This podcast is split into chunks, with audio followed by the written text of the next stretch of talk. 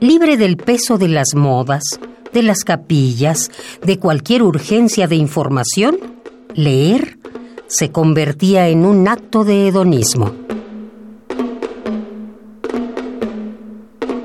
La mente totalitaria no acepta lo diverso. Es por esencia monológica. Admite solo una voz, la que emite el amo, y servilmente repiten sus vasallos.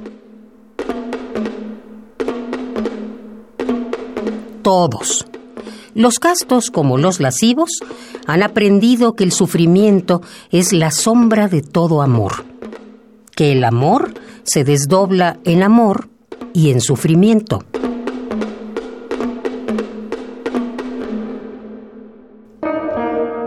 Sergio Pitol, 1933-2018.